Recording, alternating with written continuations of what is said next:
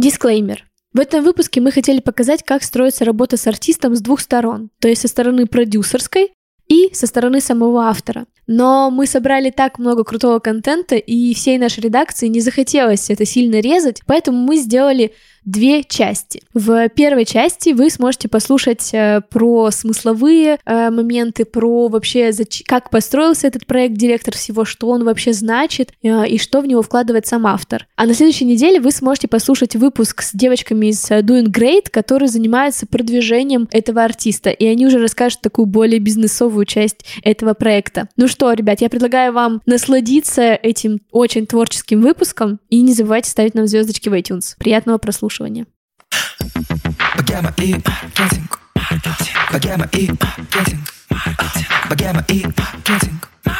Все будет в лучшем свете. Богема и маркетинг. Богема и маркетинг.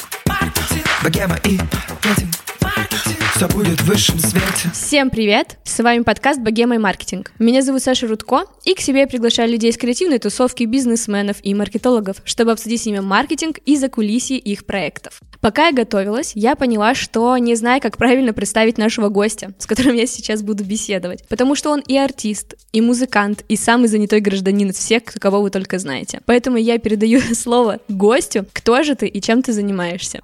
Всем привет, спасибо за приглашение в подкаст. Саша. Вот, э, очень интересно. Да, меня зовут Андрей, я автор проекта «Директор всего». Ну, вообще, я себя отношу скорее просто к музыканту, да, потому что, ну, до «Директора всего» у меня еще были другие проекты. Э, проект «Обгон», группа «Интерчейн», проект «Объекты среда». В общем, я давно, на самом деле, варюсь как в какой-то музыкальной тусовке, сцене, и, ну, вот только последние, там, пару лет я сфокусировался на директоре, и это такой, ну, я называю это шоу, поэтому э, можно смело называть меня шоуменом в какой-то степени. Да, я обязательно прикреплю ссылочки, чтобы все сразу прям тебя могли визу- визуализировать, как выглядит этот директор всего, угу. поэтому ссылочка в описании, ребят, срочно идите, смотрите. Да, ссылочки в описании. Супер там им и место.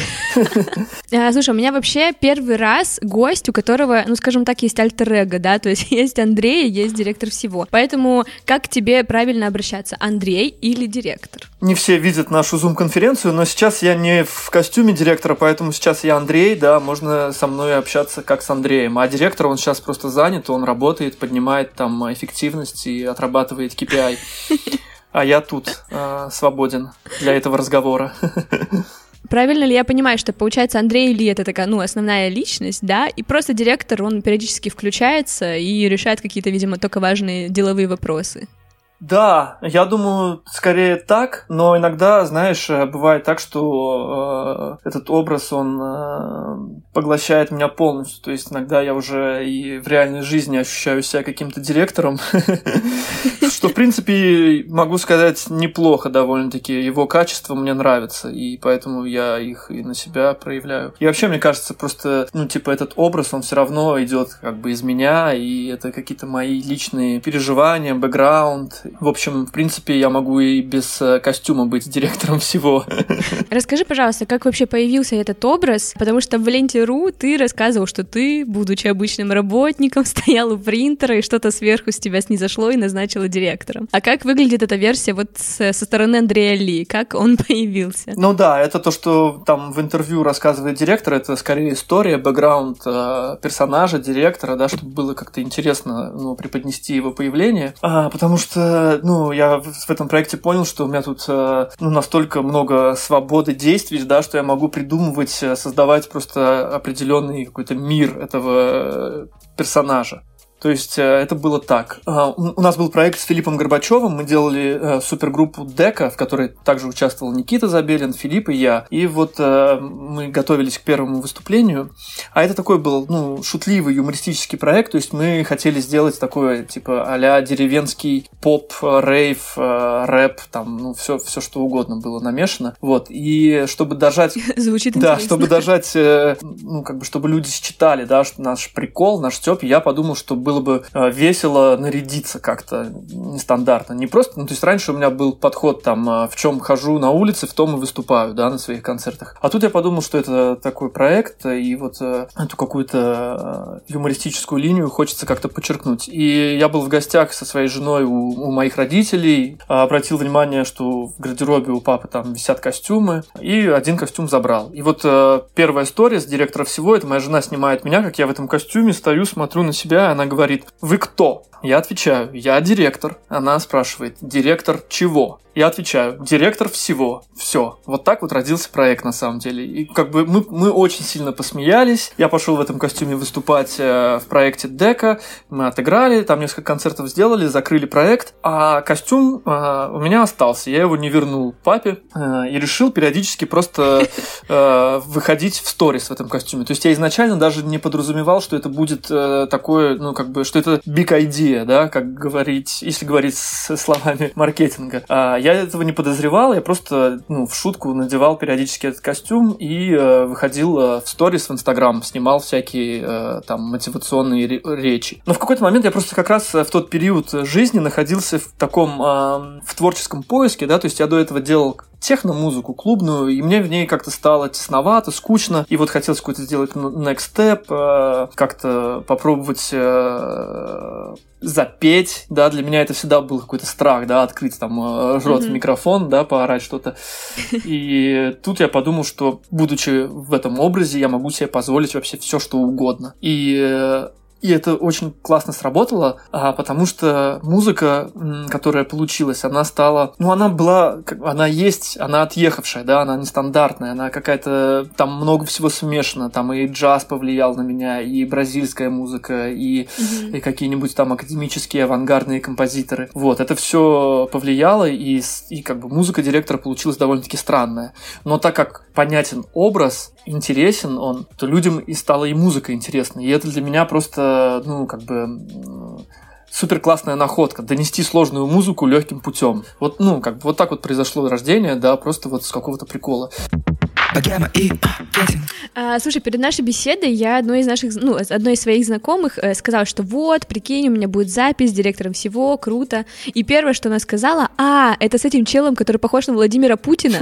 И я такая, господи, я даже не провела вообще этих параллелей. Ну, то есть директор всего и типа Путин. Ну, как бы в целом похожи по смыслу надо добывать проекты. Вот. И хотелось узнать, это действительно отсылка или это вышло как бы случайно в итоге, или это просто моя знакомая додумала? Ну, знакомая не додумала, мне много людей об этом пишут э, и там отмечают и говорят, что вы похожи на Путина. И, ну, я только радуюсь этому, потому что это очень смешно, и это действительно такой матч, как бы персонаж директора, такой властный, э, всесильный да. и такой же президент, да. Но отличие в том, что директор всего, он бизнесмен, он в политику не лезет, потому что, ну, политика это, это как, я не знаю, как техномузыка, да, то есть все очень э, линейно, стандартно и мало какой-то свободы. А бизнес это как джаз. Там много непредсказуемых всяких, э, может быть, моментов, э, развития ситуации по-разному могут быть, э, могут развиваться ситуации, да. И, ну, то есть, да, для директора важно остаться вот все-таки какой-то бизнес, в бизнес-срезе, чем идти в политику. Многие спрашивают, а пойдет ли директор в политику там, а еще что-то. Ну, вот я пока не вижу политической карьеры у директора. Надо бизнес поднимать. Ну да, кстати, мне кажется, действительно, мне это еще, знаешь, мне кажется, очень актуально сейчас, да, там, когда митинги, когда начинаются такие волнения и так далее. И тут еще твой образ похож на президента, но мне кажется, это просто ассоциативный ряд такой, знаешь, выстраивается интересный. И ты такой думаешь, так, интересно, увидим ли мы директора на митингах? Да, да, но по поводу митингов, э, я хожу на митинги, директор ходит на митинги в офис, а, они называются собрания, и они происходят каждый понедельник. Mm-hmm. В 9 утра эти митинги происходят, и там решаются очень важные дела. и для как бы бизнеса России, и для. Коммерческих всяких э, сфер. Всего. да, да, да. Вот. Так что такие вот мысли, да, по поводу этого, по поводу митингов. Что ты хочешь вообще донести до аудитории своим образом директора всего? Ты хочешь в первую очередь развлечь, ты хочешь создать атмосферу для работы, или, там, не знаю, о чем-то задуматься хочешь, ну, чтобы люди, точнее, задумались uh-huh, о чем-то? Uh-huh. На самом деле, э, есть, конечно, месседж у этого проекта, потому что, ну, это, это основано на каких-то личных штуках, да, э, связано это с поиском себя в первую очередь, да, то есть он директор, он на самом деле все, что он э, вещает, это все правда. Все, как бы, действительно он так думает. Действительно он считает, что надо, как бы, работать по любви, да, то есть любить свою работу. И только так можно стать счастливым человеком. Ну, то есть это не значит, что вы должны там а, сидеть в офисе и целыми ночами там работать. Конечно, об этом директор тоже говорит, но основной посыл в том, что люди должны найти себя в первую очередь. И вот как только они найдут себя, они э, будут получать э, удовольствие от своей работы, будут любить ее, будут э, работать без выходных и не будут жаловаться на это. Я просто вспоминаю себя, когда я работал в офисе, при том, что у меня была, в принципе, как бы творческая профессия, я работал в креативе, в, в рекламном агентстве, в большом сетевом. Mm-hmm. Но в какой-то момент я понял, что я там ощущаю себя несвободным человеком, что я на самом деле хочу заниматься музыкой, и только какие-то предрассудки и рамки не дают мне этого делать. Да? И тогда я просто принял одно из самых важных решений своей жизни, самых классных на самом деле. Я бросил эту работу и все, сконцентрировался на музыке. А, и вот э, к этому на самом деле э, директор всего всех призывает, да, чтобы найти в первую очередь себя, и тогда а, работа будет делаться в кайф. Тогда не будет желания опоздать на работу, не будет желания уйти пораньше с работы или сделать ее некачественно. Тогда как бы э, можно обрести будет э, ну, счастье и свободу. Ты как-то сказал, что вот в интервью в Ленте.ру тоже, ты сказал, что ты создаешь поп-музыку, да, которая, ну, просто чуть сложнее, чем мы обычно привыкли. Но в моем мире поп-музыка, ну, она очень понятная, очень такая, ну, как сказать, ритмично понятная, то есть неважно, какой у тебя бэкграунд, там, поп, какую музыку ты слушал до этого, вообще с кем ты знаком и так далее. Твоя же музыка, она такая, ну, довольно специфическая, очень крутая, но прям специфическая. А как ты думаешь, насколько это вообще массовый продукт, и всем ли понятен вообще твой проект? Ну, я не знаю, честно говоря, не задумывался, насколько он массовый, не массовый, да, я просто делаю как могу и как мне нравится. И э, это тоже все какие-то рамки, да, что есть типа массовая музыка, не массовая музыка. Mm-hmm. Тут как бы задача, ну вообще эту музыку показать в принципе, потому что ее мало кто показывает, да, все, а, ну не буду говорить за всех, но как как принято, да, вот есть какой-то жанр, ты в него как бы вливаешься и все, и в этом жанре развиваешься, и, и ты сразу как бы понятен, да, как как музыкант, что ты что ты хочешь донести. Я немного другой путь выбрал, потому что мне так интереснее. Но фишка в том, что чем больше людей эту музыку узнает, тем больше ее и поймет. Вот, э, всегда привожу этот пример, э, когда еще был мой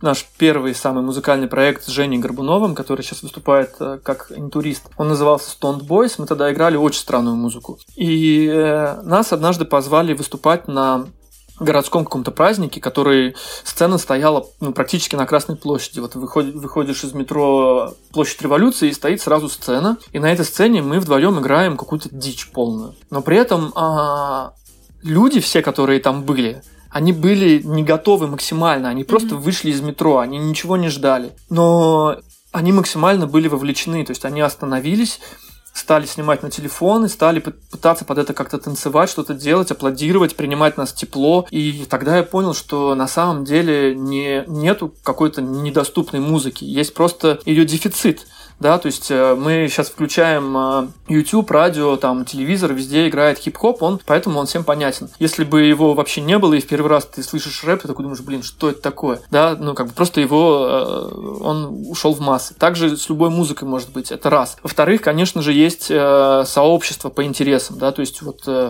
то сообщество, в котором я начинал, да, то есть там моя музыка понятна, там меня знают, и все примерно понимают какие-то ориентиры, влияния, да, то есть они такие, а, директор всего, он слушал то-то, то, mm-hmm. это прям понятно. И как бы чем, чем больше я буду развивать эту музыку, да, тем больше людей ее поймет. Ну, мне так кажется, да. Ну и, и сделать действительно классную поп-музыку, это довольно-таки э, сложная задача.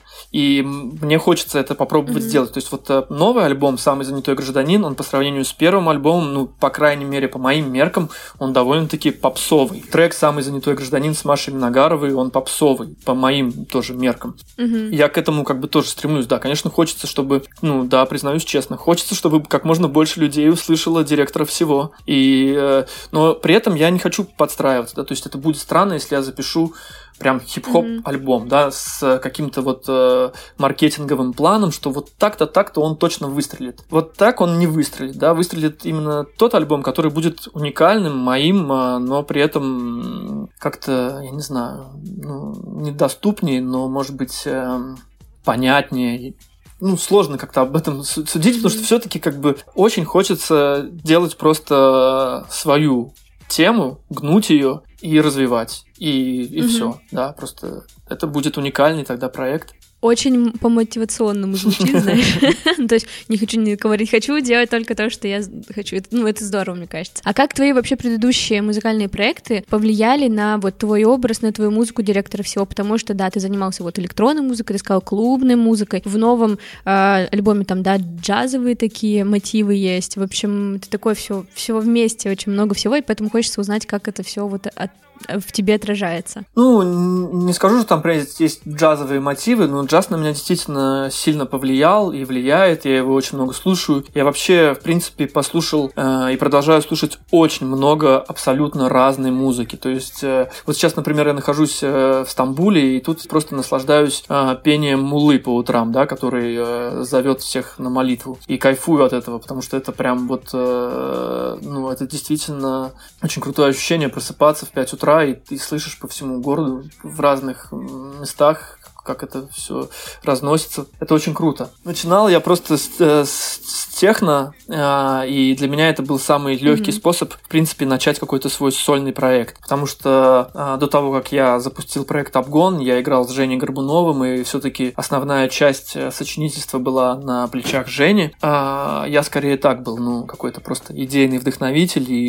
еще иногда мы на джемах что-то там придумывали, но в целом сольно я тогда не выступал, я тогда выступал только как диджей. И вот когда я бросил бросил э, работу э, в агентстве, я запустил вот технопроект, потому что ну, техно для меня оказалась тогда самая понятная музыка по тому, как ее сделать. Да, и она мне была действительно интересна, потому что э, до этого я, в принципе, никогда не слушал техно, никогда не был там прожженным технарем, а, но в, в году каком там 12 да, пошел какой-то новый тренд, появился, ну, как-то этот жанр mm-hmm. немного освежили, потому что за него взялись вся, всяческие нью-йоркские панки и сделали его интересным жанром, да, то есть они его как-то реанимировали, не добавили туда какого-то вот, э, ну, короче, сделали, как будто бы э, панки просто взяли драм-машины и начали играть э, техно.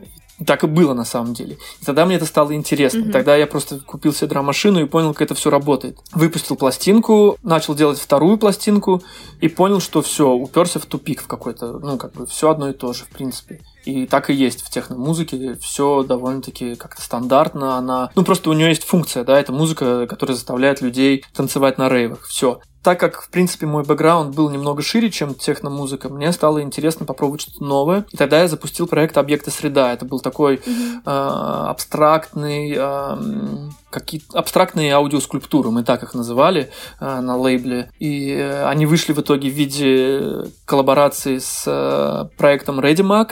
Они сделали анимационный сайт, где каждый трек это была отдельная анимация, по которой можно было там кликать, позалипать, интерактив какой-нибудь там устроить. И вот э, объекты среда это был вот именно тот вот переходный момент от э, техно к директору. И уже как бы в, в объекте среда прослеживалось какое-то влияние э, джаза, Африки, Бразилии. Но естественно, все, что вот это было, да, и техно-музыка, и то, что мы с Женьком делали, и объекты среда, это все есть э, сейчас в директоре всего. И это все время как-то расширяется, потому что появляются новые э, идеи и новые э, каналы вдохновения, так сказать. Так интересно, что у тебя столько всего намешано. Еще я читала у тебя в интервью, что ты любишь э, добавлять э, живые звуки, ну, то есть э, там звуки клавиш и так далее. То есть это, мне кажется, тоже очень интересно. Мне как подкастеру это кажется интересно, потому что у меня как-то был live и в баре, и это, по моему мнению, самый клевый выпуск по саунду, потому что там естественные звуки, знаешь, где-то бьются тарелки, кто-то хихикает, что-то еще, и от этого, ну, прям звук живой становится, это очень круто. Ну, я такой подход использовал раньше, и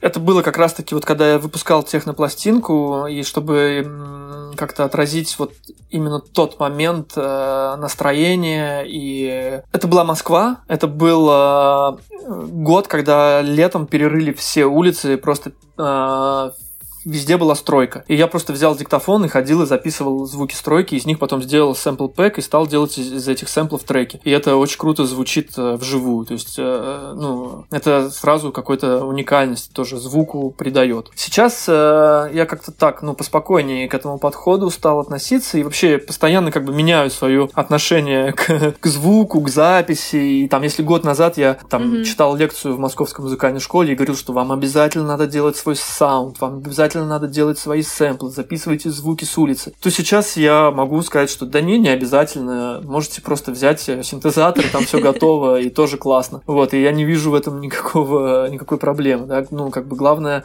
сохранить какую-то художественную ценность э, у произведения, у трека, у песни. Вот, а как она сделана, из каких звуков, это, в принципе, не важно. Всем привет, меня зовут Саша Младинов, давно не слышались. Те, кто еще меня не знают, я монтажер этого подкаста. И я хочу напомнить, что у нашего подкаста есть замечательный партнер Quark. Quark – это магазин фриланс-услуг от 500 рублей. Каждый может найти себе подрядчика по копирайтингу, по созданию сайтов или еще почему-либо. Переходите по ссылке в описании и регистрируйтесь. А теперь возвращаемся к выпуску.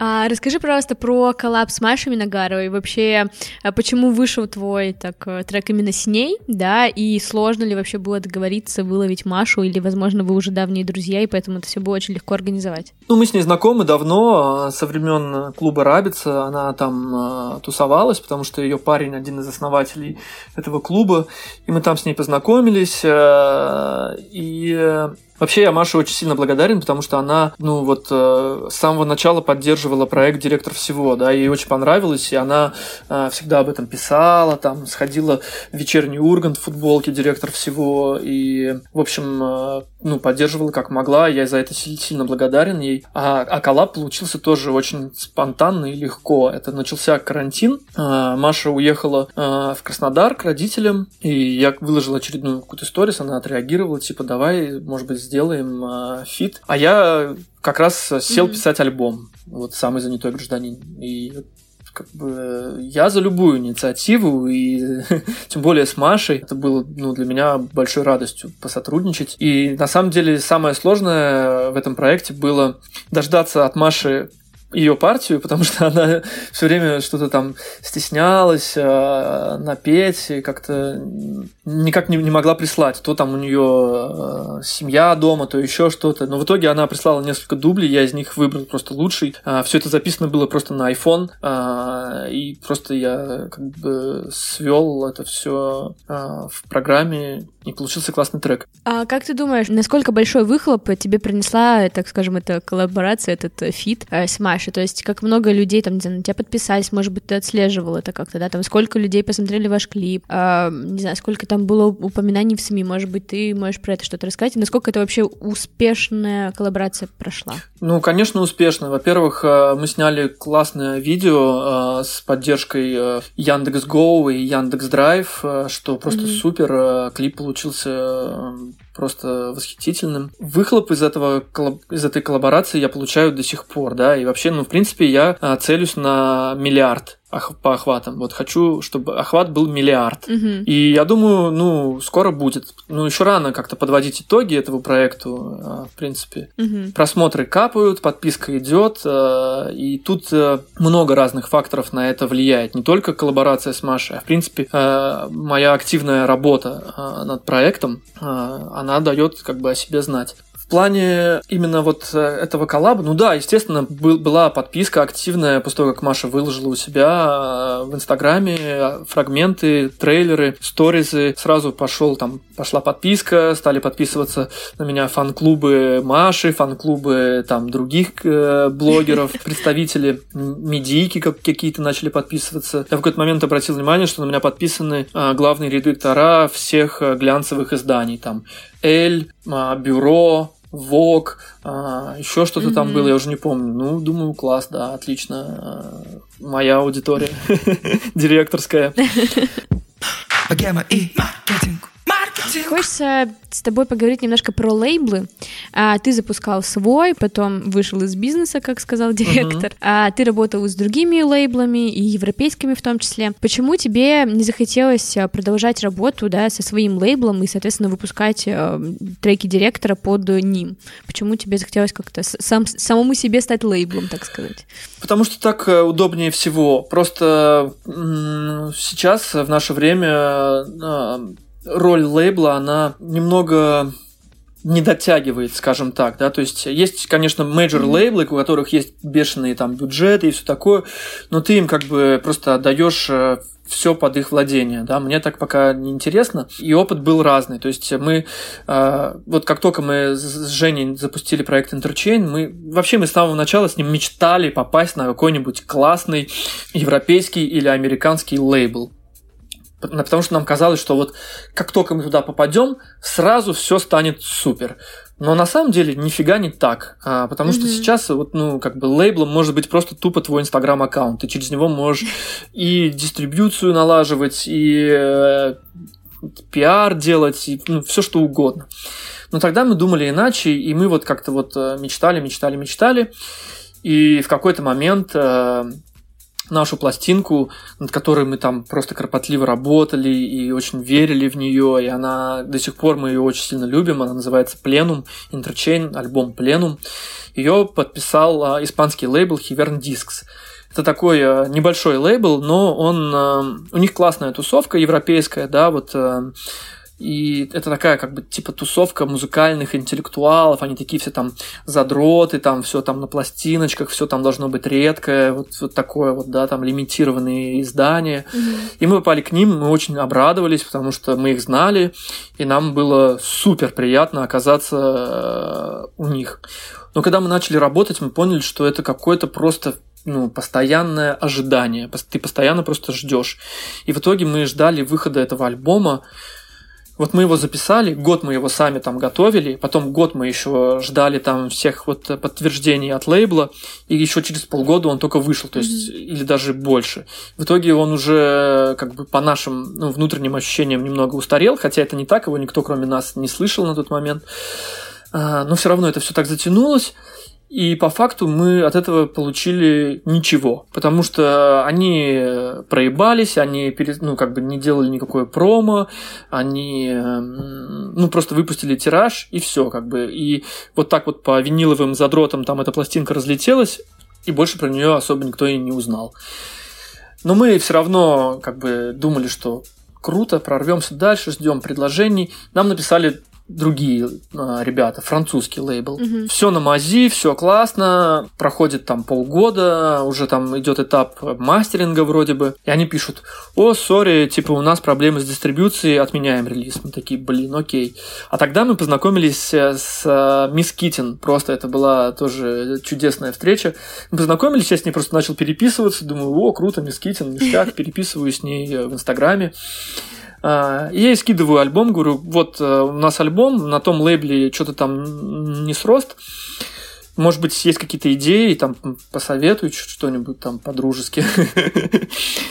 Она послушала, говорит, просто альбом супер. Единственный лейбл, который я могу посоветовать, это Dark Entries э, лейбл из Сан-Франциско. Очень крутой, который мы, естественно, знаем и все такое. И рады были туда попасть. Она тут же пишет э, основателю лейбла, он через час отвечает говорит amazing, awesome, wow, все, я беру, я вас выпускаю там э, и все такое. Мы просто типа, ого, Вау, вот это кайф, да. да. Мы, на, мы, мы, в Лос, мы в Сан-Франциско, супер. И просто тоже вот на уже обложку утвердили, уже мастеринг, уже нам дали номер э, релиза, и он пишет письмо типа у меня банкрот, короче, все, не буду вас выпускать. Мы просто, ну, и фиг с ними. И, и в итоге этот альбом, кстати, до сих пор не вышел, потому что мы его опять отдали этим испанцам, а они вот все его никак не выпустят, потому что потом пошла пандемия, проблемы с э, э дистрибьюцией, вот это все-все-все. И мы просто забили, и уже группа у нас распалась. а альбом так и не вышел. Поэтому вот, чтобы так вот долго не ждать и не, угу. не переживать, там, что твой альбом все никак не выйдет, лучше его просто самому выпускать, и все. Но мой альбом в итоге вышел не на моем лейбле, а на лейбле Doing Great. Они потому что запустили агентство, э, агентство запустило лейбл, и я подумал, что это отличная э, возможность просто совместить мой букинг, менеджмент и э, работу над релизами как э, со стороны лейбла от э, агентства Doing Great. Про, про девочек, да, с которыми ты работаешь, из Doing Great, э, у нас как раз вторая часть будет с ними, э, хочется узнать, э, ну, как они тебе помогают именно только по продвижению и по букингу, или они еще как-то с творчеством тебе помогают, и там а, определять, может быть, с кем ты коллабу можешь еще сделать и так далее. То есть, как бы какая их главная роль вообще? Ну, вообще, я... мне очень сильно повезло. Ну, хотя нет, не повезло, я э, скорее верю в, в чудеса, чем в везение. Это было действительно ну, просто чудо, как я их нашел. А, потому что у меня стоял острый момент, а, мне необходим был агент классный. И я искал, общался с людьми, э, с разными менеджерами, но со всеми как-то что-то там, кто-то занят, кто-то еще что-то. И я просто знал, что ну, в какой-то момент э, все разрулится. И смотрю, меня отмечают в Инстаграме, э, девушка использует мою Инстаграм-маску директорскую, и там подписывает, типа, работаем, шеф. Я э, думаю, интересно, кто это. Захожу на профиль и вижу э, Катю, э, у нее подписано э, Music Management, Doing Great, э, бла-бла-бла. Угу. И я такой думаю, блин, это оно, наверное пишу, а что если нам действительно, ну, может поработать вместе? Ну, на что Катя мне отвечает, конечно же, да, давайте попробуем. А, Все, мы созвонились по зуму, обсудили, и я почувствовал а, сразу, что это вот а, оно, то, что я ищу, потому что я искал в первую очередь не просто менеджера, да, я искал бизнес-партнера, который будет заинтересован, которого будут гореть глаза, и будет, будут тоже какие-то идеи, как улучшить проект. И эти идеи я получил прям, ну, практически сразу. То есть угу. мы э, один раз созвонились, через там пару дней Катя написала какой-то уже план, э, и все, и мы начали работать. И, естественно, тут, э, ну, не просто обработка каких-то букинг-запросов э, и менеджмент, да, тут намного э, поле шире, потому что, в принципе, проект, он, ну, он дает как бы поле для креативности, да, для проявления своих каких-то идей.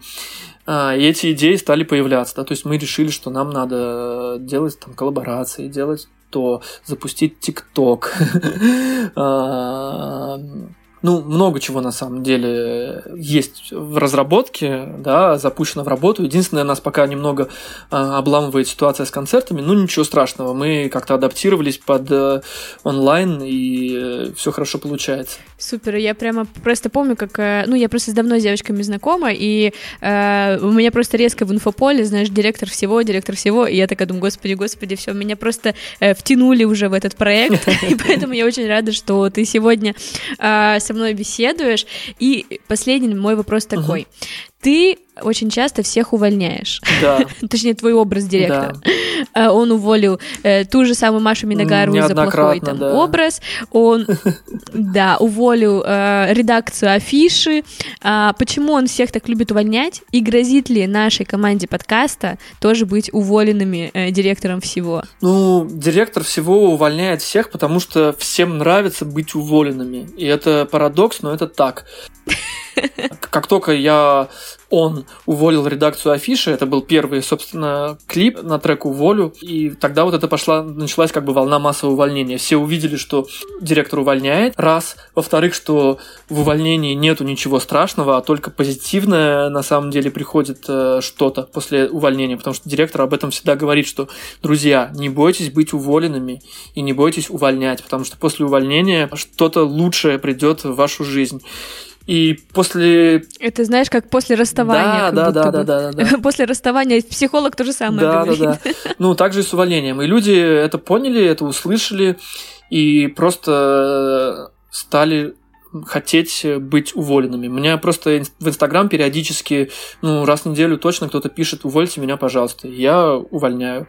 Вот. Но по поводу вас, пока загадывать не будем, посмотрю, как э, выйдет, насколько качественно выйдет наша беседа, а там посмотрим. Супер. Вот. Может быть, отделаетесь э, ну, каким-нибудь штрафом, выговором, да. Супер. Э, Андрей, спасибо тебе большое за беседу. Вообще просто действительно очень интересно, супер. У нас давно не было таких прямо очень творческих гостей, поэтому было безумно интересно. И ты, знаешь, э, представитель слова богема в моем названии подкаста. Когда я буду говорить слово богема, я теперь буду представлять эту нашу с тобой беседу. Класс. Спасибо вам большое за то, что позвали пообщаться с с удовольствием ответил на вопросы, поговорил. Ссылочки в описании, уважаемые слушатели. И слушайте продолжение да. С э, замечательным агентством Doing Great. Маркетинг. На этом наш выпуск заканчивается. На следующей неделе, повторюсь, выйдет выпуск с Doing Great, э, девушками, которые занимаются продвижением директора всего. Ну или он уже, возможно, даже вышел этот выпуск, проверьте в плеере. В общем, я надеюсь, что вам понравился этот выпуск, потому что я вышла после записи очень воодушевленная. Мне кажется, у нас еще никогда не было такого прям пропитанного каждой клеточкой гостя музыкой, творчеством, искусством. В общем, это безумно интересно и круто, а поэтому надеюсь, Надеюсь, вы также вдохновились. Ну и не забывайте нас поблагодарить. Благодарить вы можете нас э, отзывами э, у меня в директ или отзывами у нас в Apple подкастах. Не забывайте нам ставить звездочки в iTunes. Таким образом, вы нам помогаете и э, распространяете наш подкаст среди других людей. Спасибо вам большое, что слушаете. Услышимся на следующей неделе.